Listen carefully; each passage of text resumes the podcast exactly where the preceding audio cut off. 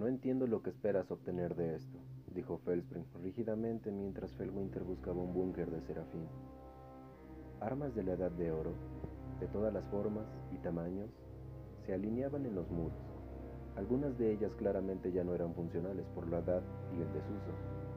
Otras se veían pristinas, excepto por el polvo. En todo caso, continuó, nos estás poniendo de nuevo en su radar. Cuando nos quedamos en la montaña dejó de molestarnos. Cuando Felwinter no respondió, Felspring golpeó su coraza y preguntó de forma más directa, ¿esto es realmente por lo que dijo ella? Felwinter recogió una de las armas, un lanzagranadas masivo. Pregunta Felwinter, ¿quién? Felspring dio un giro incrédulo. ¿Quién? dijo burlonamente. ¿Cómo que quién? Felwinter la miró y luego el lanzagranadas. Lo sostuvo como si la estuviera apuntando al muro y luego lo dejó a un lado y fue a recoger un fusil de explorador, examinando su mira. Durante un tiempo, Felspring solo lo miró. Finalmente, ella voló de nuevo a su lado y dijo, Esto no es lo que necesitan, lo sabes. Cuando se detuvo a mirarla, ella continuó, ¿Armas? Ya hay suficientes por ahí. Su expresión siguió siendo inexplicable.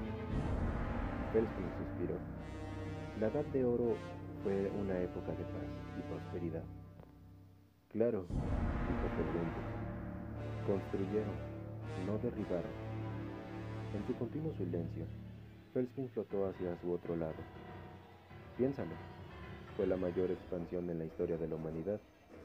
Las ciudades surgieron como impresionantes metrópolis, tanto como hierba, todo pasó muy rápido.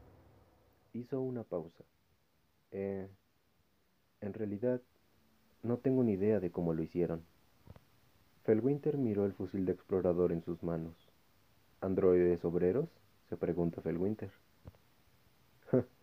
claro, pero ni siquiera eso habría sido suficiente, y no les habría ayudado a terraformar Titán por su cuenta.